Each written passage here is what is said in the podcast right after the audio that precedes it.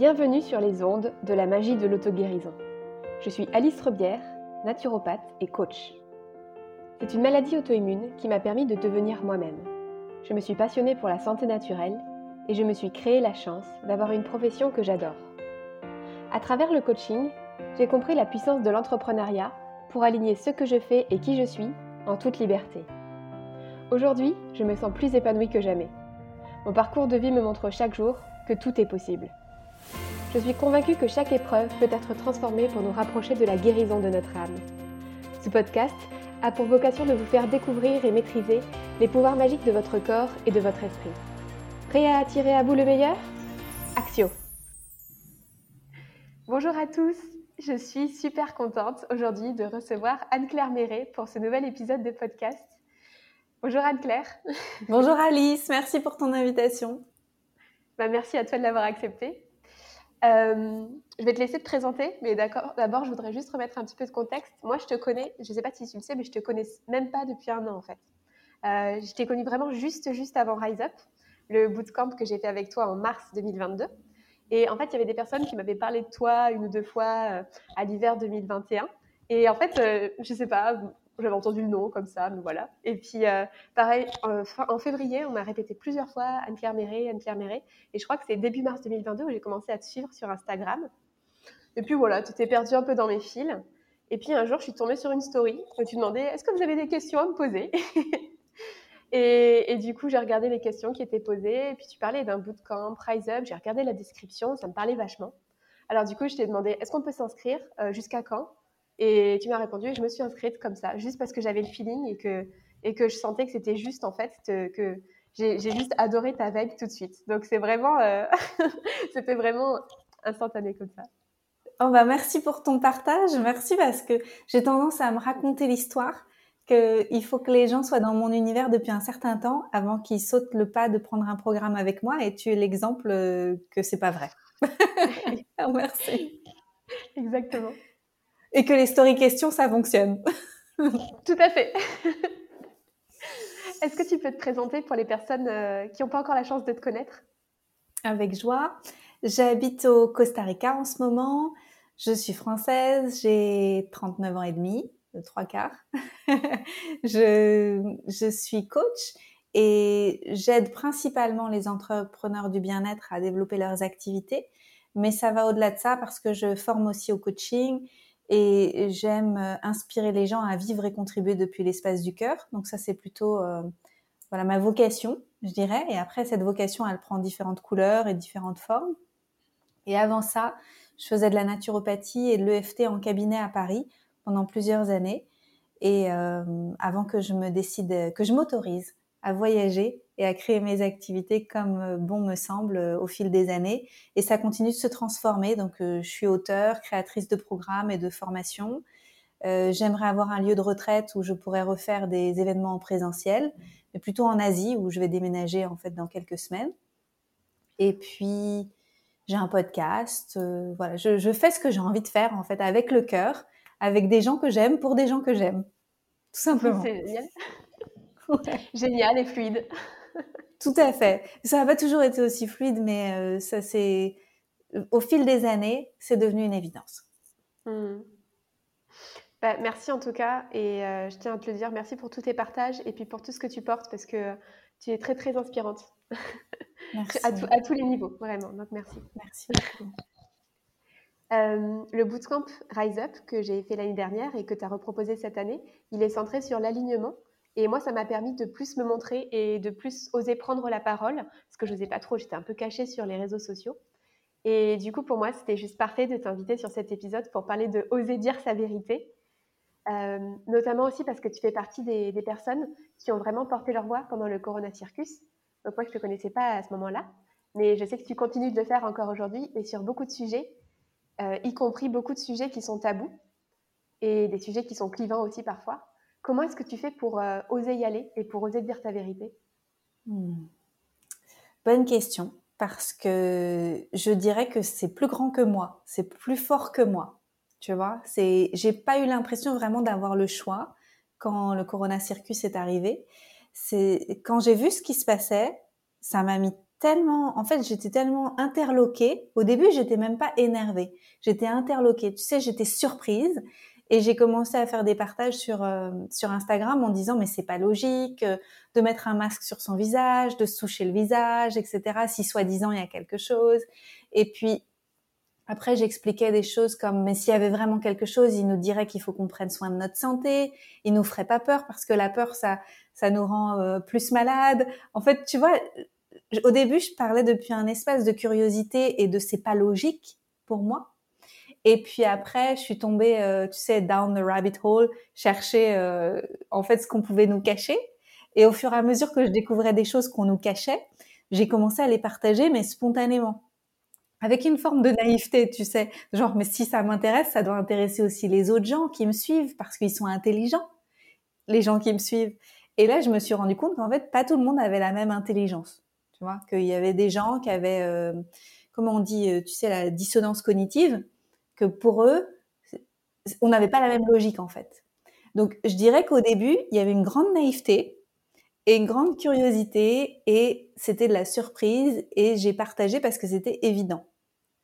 Et quand j'ai commencé à me prendre des seaux d'eau et des tomates parce que les gens ont dit mais non mais t'as tort, euh, puis tu vas tuer ta grand-mère, euh, etc. Enfin tu sais tous ces trucs là. Oui je vois très bien.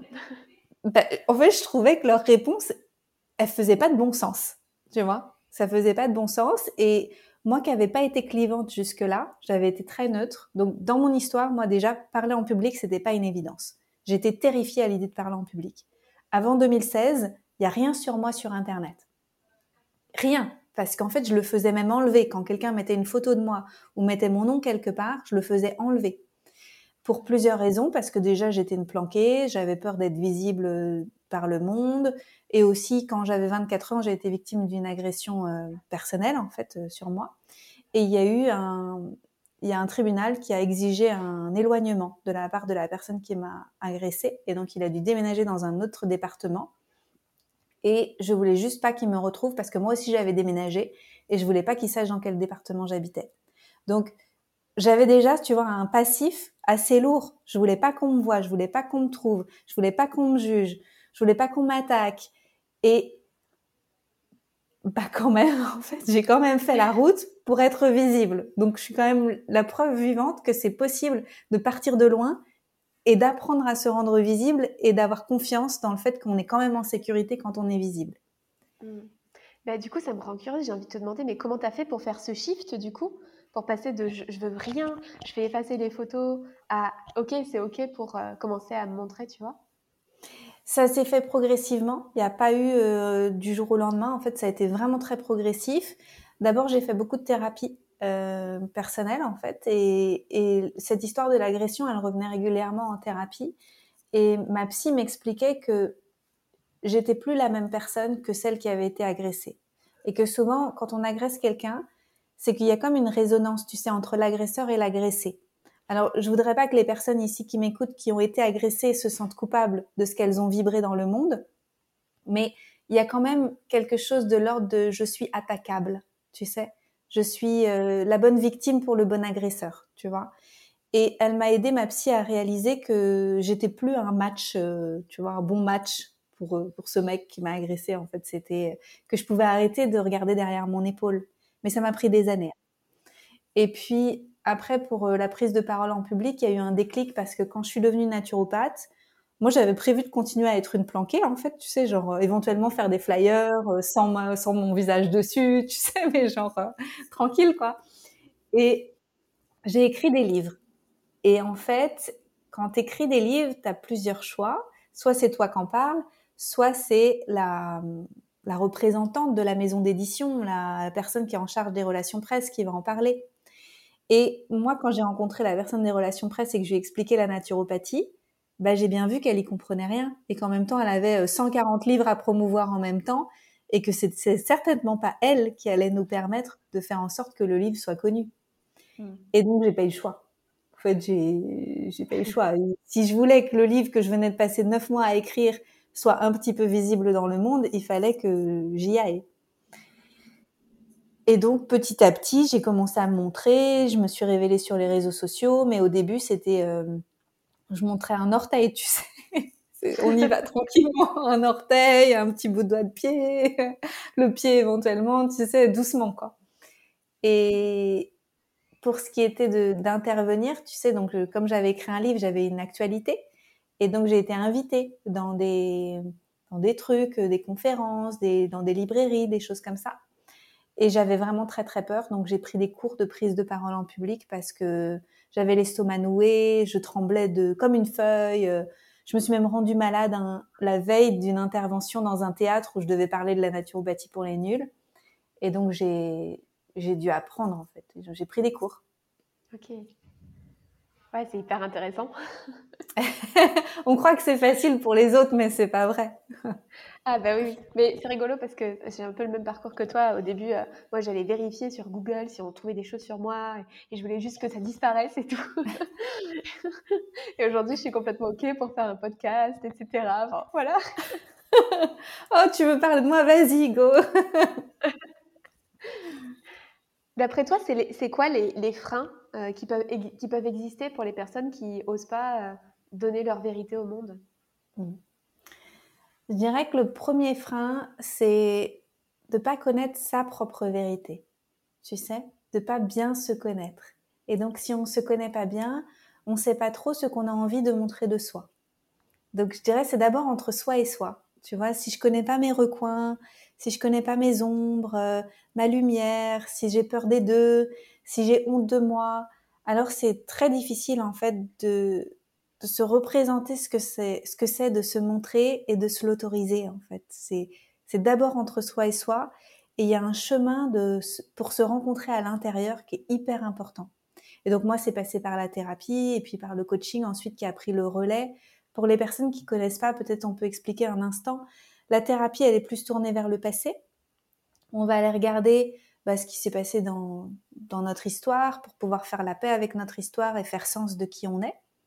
Et puis le coaching, il va plutôt prendre le relais et ça va être plutôt pour s'occuper du présent. Qu'est-ce que je fais aujourd'hui de qui je suis, de qui j'ai compris que je suis, et comment je fais pour créer le plus beau futur pour ma vie avec ma capacité créatrice. Mmh. Et juste tout ça, ça a été hyper réparateur pour aller rencontrer tous les, pas tous, hein, parce que j'en ai encore plein à découvrir, mais des recoins de moi et apprendre à les aimer et apprendre à connaître euh, bah, mes limites, pas essayer d'être quelqu'un d'autre que, je, que qui je suis, en fait, juste être qui je suis et l'admettre.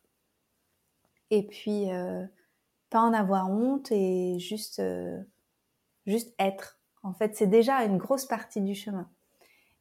Et une fois qu'on a fait ça, bah après c'est moi et l'autre. Donc comment je fais pour accepter d'être vue par les autres et jugée par les autres parce que les autres ils ont aussi leur propre filtre. Et comment je fais pour pas chercher à maîtriser comment les autres vont me percevoir parce que de toute façon j'ai pas la main là-dessus et accepter qu'ils vont toujours voir qu'une seule facette de moi parce qu'ils pourront pas comprendre toute l'entièreté de qui je suis. C'est impossible en fait parce qu'ils sont pas dans mon univers. Ils sont pas mon univers. Ils vont juste voir des angles à chaque fois. donc, il y a comme une forme de lâcher prise de moi, je suis responsable de ce que je transmets, mais je suis pas responsable de la façon dont c'est reçu en face. Et ça, c'est aussi un chemin d'acceptation. Hmm. Vaste sujet, l'acceptation.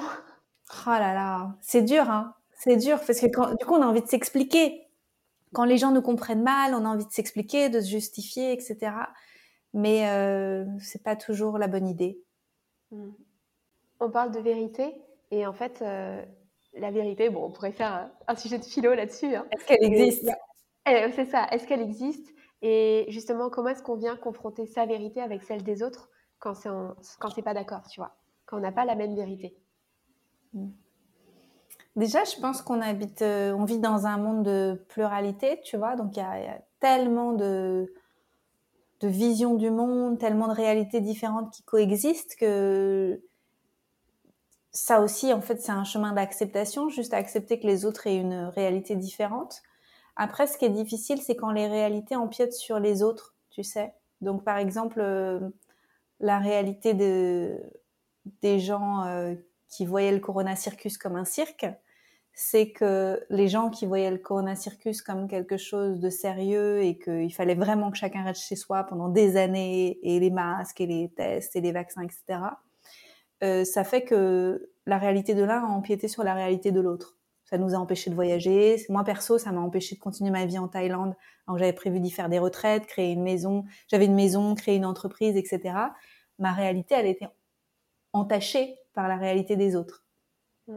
À partir du moment où, tu vois, ça empiète, euh, là, on a quand même le besoin d'aller chercher une forme de vérité euh, qui, que moi, je vais puiser dans le bon sens, tu vois, aller chercher au niveau du bon sens euh, où est-ce qu'en fait ce serait juste pour tout le monde, où il y a une forme d'équité. Et c'est là où je trouve qu'on a manqué de bon sens pendant la crise. Et, euh, et après, moi, je pense que chacun fait ce qu'il veut dans sa réalité, tu vois.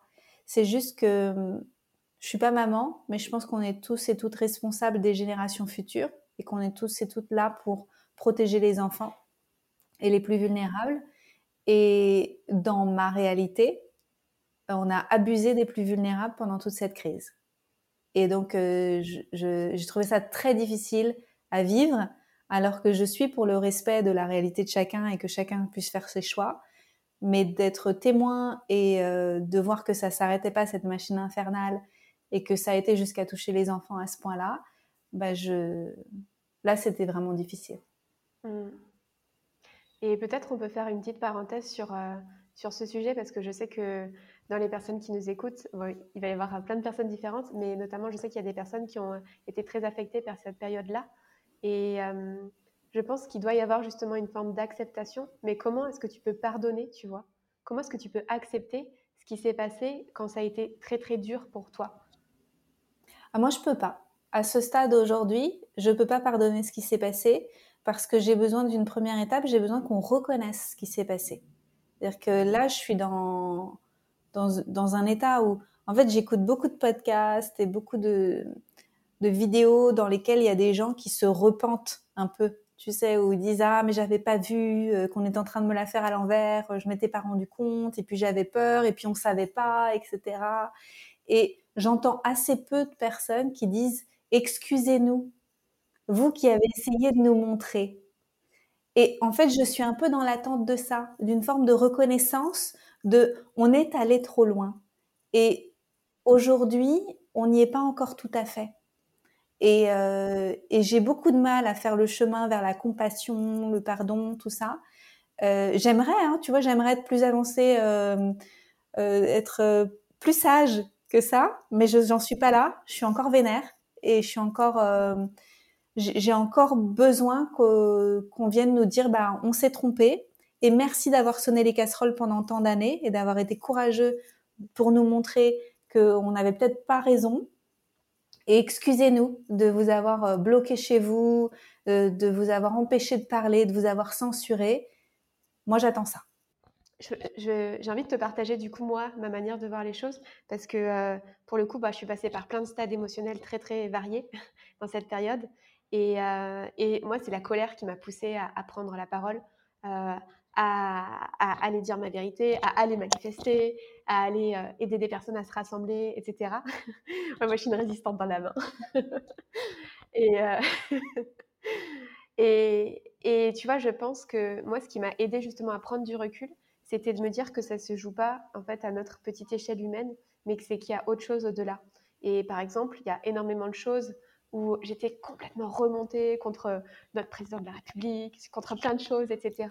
Et en fait, euh, un des exercices qui m'a beaucoup aidé, c'est un des exercices d'ailleurs que tu avais évoqué dans la formation de, coaching euh, Coach from the Heart.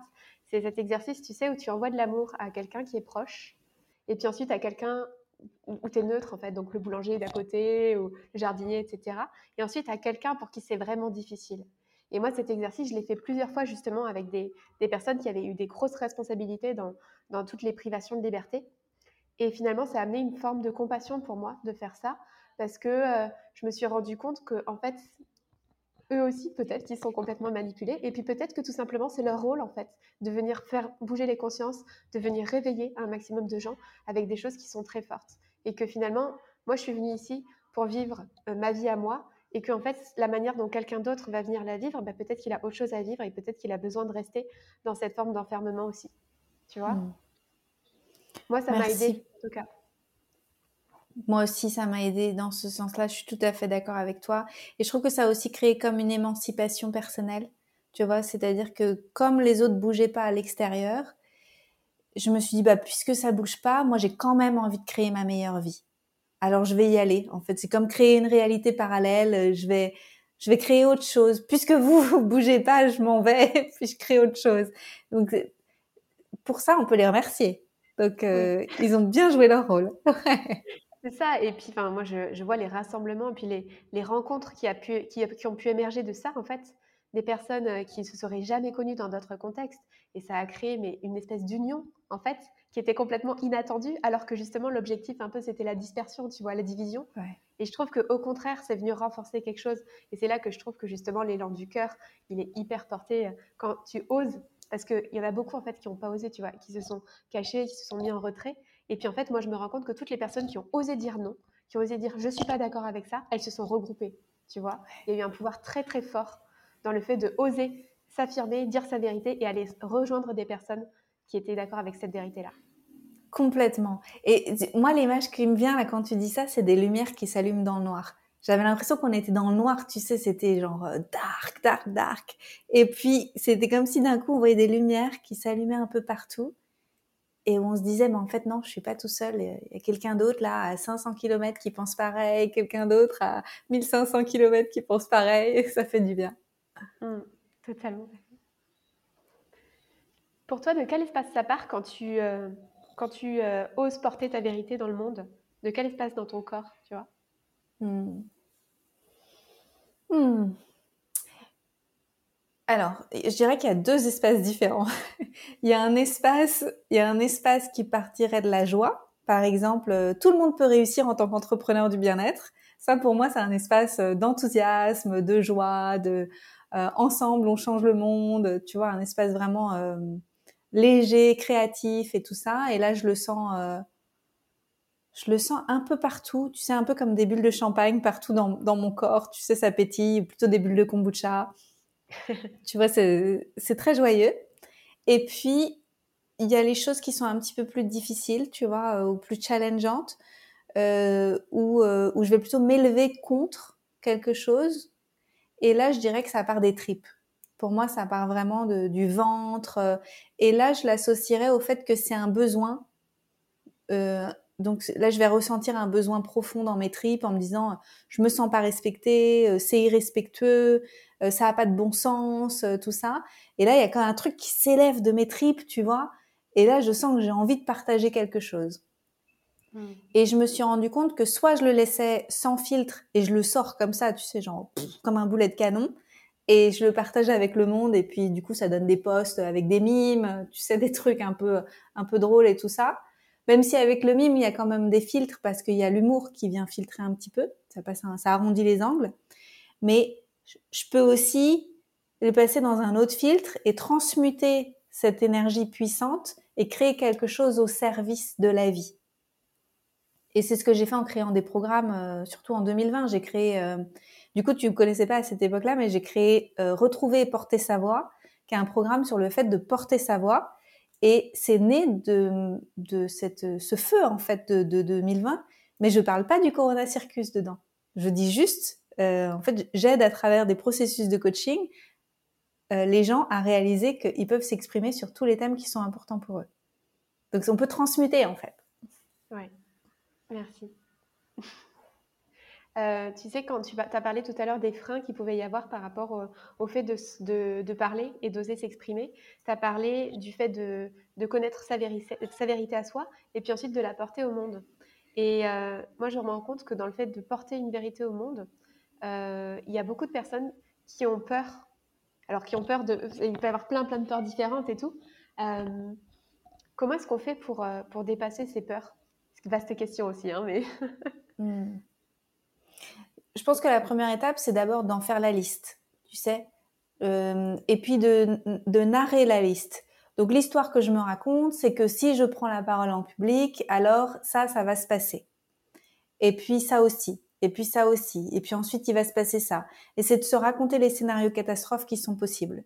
Tu vois, de pas les laisser, euh, euh, tu vois, sous le tapis comme un monstre qu'on n'ait pas osé aller regarder en face, de vraiment en faire la liste. Et je trouve que c'est quand même plus facile avec un coach ou avec quelqu'un qui nous tient la main et puis qui vient nous aider à explorer et qu'on n'est pas tout seul face à ces grandes peurs qui sont terrifiantes, tu vois. Mmh, mmh. Et puis après, de regarder si c'est la réalité absolue qui risque de se passer, tu vois. Est-ce que c'est vrai? Est-ce que c'est vraiment ce qui risque de se passer à tous les coups? Ou est-ce qu'il y a aussi d'autres issues possibles? Et donc là, on peut aussi aller regarder de l'autre côté. Alors si ça se passait en bien, qu'est-ce qui pourrait se passer? Et quoi d'autre? Et puis quoi d'autre? Et on fait travailler l'imagination avec des lunettes roses. Et là, on peut se rendre compte que, en fait, tout est possible. C'est vrai, tout est possible. Demain, je peux prendre la parole sur euh, sur le fait qu'il y a que deux genres, tu vois? Oui. Et, euh, et, soit ça peut très mal se passer, on peut m'accuser de transphobie, euh, soit ça peut très bien se passer et plein de gens peuvent dire, bah merci de dire tout haut cette réalité biologique qui me parle à moi aussi.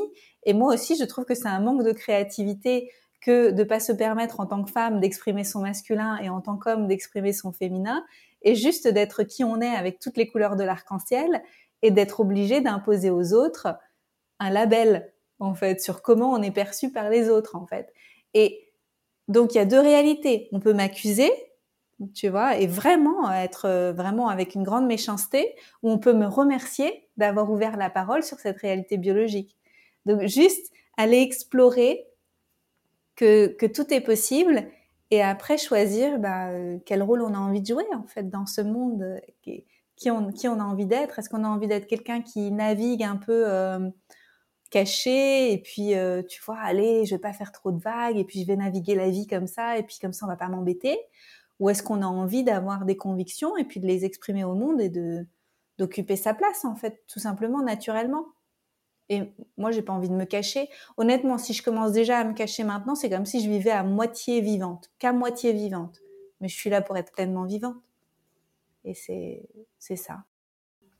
Est-ce que tu penses qu'il y a certaines nationalités ou certaines cultures?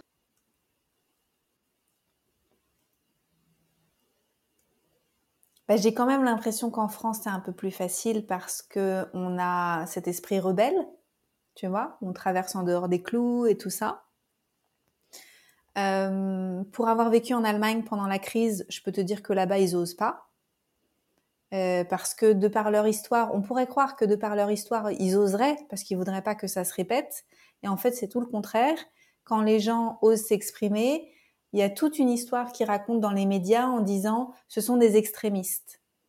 Les gens qui disent le contraire sont des extrémistes et on est tout de suite euh, épinglé comme étant euh, bah, extrême droite quand on n'a pas les mêmes avis que les autres. Et je trouve ça très très dangereux. Donc je dirais l'Allemagne est à l'opposé de, de la liberté d'expression. Et après, euh, je sais pas, parce qu'il y, a, des pays, tu sais, où ils osent pas euh, faire des vagues, par exemple. Ici, moi, j'habite au Costa Rica. C'est un pays libre. Ils ont jamais fermé leurs frontières. Euh, tu vois, c'est un pays qui est resté ouvert par rapport à plein d'autres pays dans le, dans le monde qui sont encore fermés. Tu vois, il y en a qui sont encore fermés. Celui-là, il a toujours été ouvert. Et pourtant, presque tout le monde est vacciné. Ils ont vacciné les enfants dans les écoles. Les gens, ils sont d'une docilité c'est très difficile. Je ne saurais pas dire. Oui, c'est un peu la même chose que la Suède, tu sais. Euh, euh, il y a beaucoup de gens en Europe qui ont un peu idéalisé la Suède parce que justement, ils n'avaient pas confiné, ils n'ont rien imposé, etc. Mais il y a une espèce de docilité en fait au système qui fait, et puis aussi bah, par l'état d'esprit, tu sais, très nordique, très on fait comme ça, il y a des codes, etc. Tu vois, un peu à l'allemande. et, et, du coup, en Suède, c'est vraiment très marqué. Et finalement, en fait, il y a eu énormément de, de docilité. Les gens, déjà, en fait, à l'arrêt de bus, ils se mettaient euh, euh, à un mètre les uns des autres sans qu'il y ait euh, de, restrictions Covid des années avant, en mhm. fait. Donc, ouais. Mais par contre, c'est vrai qu'en termes de liberté d'expression, on a quand même la chance en France de l'avoir noté dans notre constitution. et c'est vrai qu'on a cet état d'esprit justement un peu rebelle, d'aller oser dire qu'on n'est pas d'accord, de faire des grèves, etc. Donc finalement, le, côté français de, de je, je, remets tout en question, ça a des bons côtés aussi, en fait. Tout à fait. Mais je remets tout en question et j'attends que l'extérieur change pour moi. Ça, ça se fait, c'est très français. C'est j'accuse, j'accuse, et j'attends que le gouvernement euh, prenne des décisions. C'est papa-maman, en fait. C'est j'attends que papa euh, change d'avis, quoi. Et ça, c'est ça, c'est assez au, détriment, je trouve, de l'évolution de la France en ce moment. Qu'est-ce qu'il faudrait pour que plus de personnes s'autorisent la liberté d'expression, justement? Hmm. Il faudrait que les gens, ils en aient assez de patauger dans, dans un quotidien qui leur convient plus. Tu sais, comme euh, toucher le fond de la piscine pour pouvoir euh, taper du pied en bas et puis finalement remonter. Euh, je pense que chacun, chacune, souvent c'est comme ça. Tu sais, il faut qu'on se prenne un mur, il faut que ça devienne tellement douloureux, tellement difficile à vivre au quotidien qu'on se dit mais non, mais plus jamais en fait. Je, plus jamais je donne mon pouvoir à l'extérieur, plus jamais je dis oui quand je pense non il y a comme un moment où il faut, faut le vivre, en fait, tu sais, dans ses tripes et de se dire, bah, c'est trop, en fait, je me suis trop écrasée et je, j'arrête maintenant. Et, et on a un curseur qui est placé à des, des niveaux différents. Tu sais, il y a des gens, il faut, la piscine, elle est profonde, hein. ouais, tout à fait. Mmh. Il y a un sujet en particulier qui est tabou et que j'avais très envie d'aborder avec toi, c'est le sujet de la guérison. D'ailleurs, tu noteras que mon petit côté rebelle a décidé d'oser appeler ce podcast La magie de l'auto-guérison. J'adore. Euh, parce que parce que bah, c'est un sujet qui est tabou chez les entrepreneurs du bien-être, les thérapeutes, mais pas que. En fait, moi, je me suis rendu compte que euh, dans le corps médical, c'est un sujet qui est complètement tabou, et même chez les malades. C'est-à-dire que les malades n'osent même pas imaginer parler du terme de guérison. Et quand on, pose ce mot-là, ça fait peur. Et ça fait très très peur aussi beaucoup euh, aux thérapeutes parce que tu sais, ils ont peur d'être accusés euh, d'exercice illégal de la médecine si jamais ils osent mentionner ce nom, etc. Il y a plein de règles comme ça. Pourquoi est-ce que ce mot, il est aussi tabou d'après toi?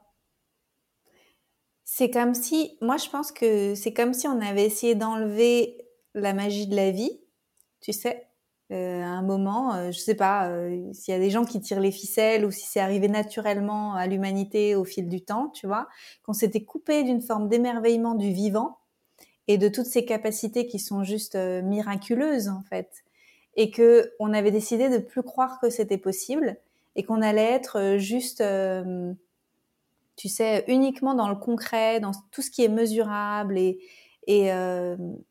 et on a basculé dans une forme de scientisme une nouvelle religion avec des, nouveaux codes et que tout le monde a tacitement accepté ces codes-là. Et sinon, si on en sortait, on était une sorcière ou euh, tu vois un truc, euh, voilà, qui était euh, qui était passible de, du bûcher.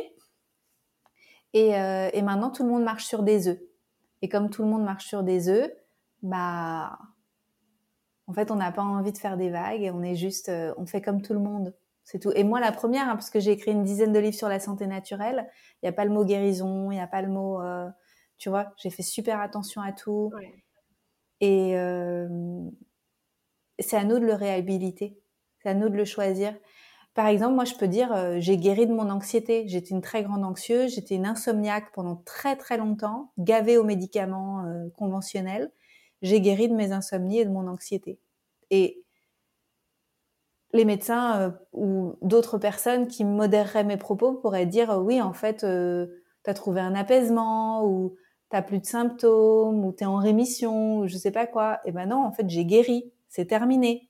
C'est plus ma réalité d'aujourd'hui. Je suis une nouvelle personne. Toutes mes cellules sont différentes depuis que j'ai fait ce chemin et dans aucune de mes cellules, ça vibre insomnie, anxiété. C'est fini. Mmh. tu vois? Mmh. Ouais, ouais, bah, carrément. Moi, ce que je trouve assez, assez incroyable, c'est que, tu sais, les Américains, ils se permettent de mettre des heals partout. Et il y a de, du heal dans tous les sens, alors qu'en France, jamais tu verras le mot guérison écrit nulle part. C'est, tu vois, là pour le coup encore en termes de différence de culture, il y a quelque chose, tu vois.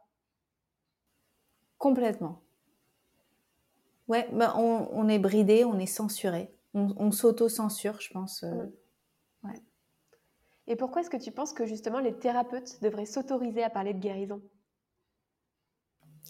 Moi, je pense que les thérapeutes vont changer le monde. En fait, je, je sens qu'on a une grande puissance qui est vraiment colossale. Et c'est pas pour rien que les écoles sont pleines depuis des années et des années maintenant, les écoles de naturopathie et de Ayurveda, toutes les écoles de santé naturelle, elles sont remplies depuis des années. Pour moi, c'est une nouvelle ère où les gens, ils ont compris qu'il fallait arrêter de remettre son, pouvoir à l'extérieur et vraiment se saisir de sa puissance d'auto-guérison. Et à partir du moment où, en fait, ce qu'on apprend en santé naturelle, parce qu'il y a des gens qui vont peut-être pas le comprendre parce qu'ils sont peut-être pas, tu vois, ils sont pas passés par le processus de faire une école de santé naturelle. Et donc, on apprend qu'il y a mille et une façons de guérir quand on est euh, praticien de santé naturelle, en fait, il n'y a pas un chemin de guérison. Il n'y a pas un médicament, une molécule qui redonne la santé. En fait, c'est parce qu'on a des, une disharmonie qui s'est créée par des éléments extérieurs ou des éléments intérieurs, en fait, qui font que la maladie a été possible dans le corps. Mm. Et comme les thérapeutes, ça, ils le savent, les thérapeutes naturels, ils le savent, ils sont à même d'aider les gens à récupérer l'harmonie qui permet la santé. Et donc la guérison et le retour à la, pleine vitalité et tout ça. À partir du moment où il y aura assez de thérapeutes qui vont se mettre debout et qui vont dire, mais c'est du bullshit euh, le narratif de la santé conventionnelle parce que ça tient pas du tout en fait. Alors quand je dis ça, c'est pas tout le narratif de la santé conventionnelle parce que la santé conventionnelle, la médecine telle qu'on la connaît aujourd'hui, la médecine nouvelle, elle a euh, des traitements euh, pour la douleur, pour les médecines d'urgence, la chirurgie, etc., c'est qui sont exceptionnels. Il y a aussi des, des molécules qui peuvent être très utiles au service de la santé. Mais faudrait la juste la remettre à sa juste place en fait. Et donc, je pense que quand il y aura assez de, thérapeutes euh, de médecine traditionnelle qui vont se mettre debout tous ensemble et qui vont dire il y a une pluralité de façons de guérir et la médecine conventionnelle nouvelle, moderne, elle devrait être au service de notre pluralité d'exercices. Bah, en fait, mais, euh, mais c'est la révolution, quoi. C'est, t'imagines ce changement? Ça va être magnifique. Ah, mais oui. tu, toi, tu le sens, je le vois, tu le sens. Ah oui, moi, je le sens. Moi, j'adore cette thématique et, euh, et, et, je suis aussi persuadée que toi que les thérapeutes ont le pouvoir de changer le monde. Mais pour ça, faut pas qu'on se laisse censurer. Mais oui, voilà. Et justement, je vais te demander, pour euh, un thérapeute qui n'ose pas, tu vois, euh, parler de tout ça, ça serait quoi pour toi les premières étapes ou ça serait quoi le conseil que tu lui donnerais? Ben, J'aurais envie de lui poser une question. Je lui demanderais à qui tu rendais compte. Mm. Et j'aime bien cette question parce que quand on se connecte à, à qui on rendait compte, bah, on pourrait se dire euh, au syndicat de ma profession, à l'école que j'ai faite, euh, aux règles qu'il y a euh, écrites en petites lignes et en grosses lignes sur l'exercice de la médecine et la tolérance qu'il y a sur l'éducation à la santé de la part des éducateurs de santé naturelle. Mais en fait, au-delà de ça, à qui tu veux vraiment rendre des comptes? Bah, En fait, je veux vraiment rendre des comptes à l'énergie de la vie qui circule en moi, à mon élan de vie, à Dieu, à l'univers, à euh, la mission de vie qui a été implantée dans mon cœur, à ce que je suis venue faire ici. Et à partir du moment où tu rendais compte à la bonne personne, bah, tu t'engages, et quelles que soient les conséquences. Ouais. Et d'ailleurs, je trouve, euh, moi je sais que les fois où j'osais pas, et que finalement j'ai osé dire ma vérité, il y a une forme à l'intérieur après d'apaisement, tu sais, de oh, purée, j'ai réussi. Et tu vois, j'ai dépassé le blocage et en fait, finalement, bah, c'est rien passé particulier, tu vois. Genre, je suis pas morte, il n'y a pas eu de tremblement de terre, je suis toujours vivante, tout va bien. Et en plus de ça, j'ai osé, tu vois. Et il y a une espèce de, une forme de fierté qui apparaît après, moi, je trouve. Oui, il y a de la fierté, il y a de la confiance en soi qui continue de se développer parce que je pense que tant qu'on le fait pas, c'est comme si on se trahissait soi-même, tu sais. Et donc, euh, du coup, on n'a pas complètement confiance dans qui on est, dans nos capacités, parce qu'on s'auto-trahit tous les jours et on se dit comment quelqu'un pourrait me faire confiance ou comment tout pourrait bien se passer, alors que tous les jours, je me, je me fais ça. Mm. J'ai envie de te partager aussi une réflexion personnelle. Je pense que dans, tu vois, l'état, euh, l'idée de guérison, il y a quelque chose qui peut faire peur aussi. Euh, même en fait au-delà de ça, juste euh, le fait de justement parler sa vérité, il y a peut-être quelque chose qui peut faire peur qui est de l'ordre de sa responsabilité personnelle. Et là, on rejoint justement beaucoup ce qui se passe en naturopathie, c'est qu'en naturopathie, on ramène la personne dans sa responsabilité, dans le, dans le domaine de sa santé. Et, et je pense qu'il y a certaines personnes pour qui ça peut faire peur, tu vois, et du coup qui n'osent pas mmh. parler de ça parce que ben en fait, la guérison, justement, comme tu disais, elle va pas venir d'une molécule ou d'un truc extérieur, mais c'est à toi de venir changer les choses pour venir transformer et pour venir oser euh, créer les conditions pour ça.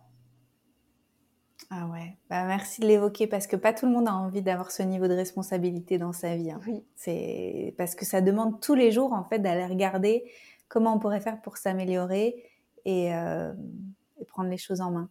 Et pourtant, ça rend tellement libre et puissant. Ouais. On arrive à la fin de l'épisode. Je vais te poser une dernière question que je pose à tous mes invités. Euh, en quoi est-ce que tu trouves ça magique d'oser dire sa vérité et comment est-ce que ça peut venir nourrir une forme de guérison intérieure? Hmm. Ce qui me vient, la première chose, c'est les synchronicités. À chaque fois que je me suis plus ouverte, tu vois, que j'ai que j'ai admis, que je me suis admis ma vérité et que je l'ai transmise au monde, ça m'a permis de rencontrer des personnes qui étaient alignées avec ça. Tu sais, ça a ouvert des nouvelles opportunités pour ma vie qui n'existaient pas avant. Donc, je dirais les synchronicités. Mm. Et c'était quoi la deuxième partie? Attends, juste les synchronicités, si tu peux expliquer pour les personnes qui ne connaissent pas ce terme. Ah. Les synchronicités, c'est euh, des choses qui arrivent, comme on pourrait l'appeler le hasard, mais c'est pas le hasard. C'est parce qu'on a mis quelque chose en mouvement dans la vie. Par exemple, c'est un exemple très concret quand j'étais en Thaïlande. Le jour où j'ai décidé d'ouvrir une entreprise pour vraiment commencer à faire des retraites, dans la rue, j'ai croisé mon prof de Reiki. Je lui exprime euh, ça, euh, où j'en suis, et il me dit euh, Ah ben c'est incroyable, je me rends chez la personne qui gère mes papiers pour mon entreprise. Elle habite au bout de ta rue, à 15 mètres, si tu veux, je te la présente. Ça, c'est une synchronicité. C'est je m'admets que je veux créer une entreprise en Thaïlande pour faire des retraites je croise Klaus qui me dit elle habite à 15 mètres, je te la présente. C'est ça. Et ça arrive, mais juste à tous les coups. Merci. Et du coup, la deuxième partie, c'était comment est-ce que le fait d'oser dire sa vérité, ça peut venir nourrir une forme de guérison intérieure? Hmm.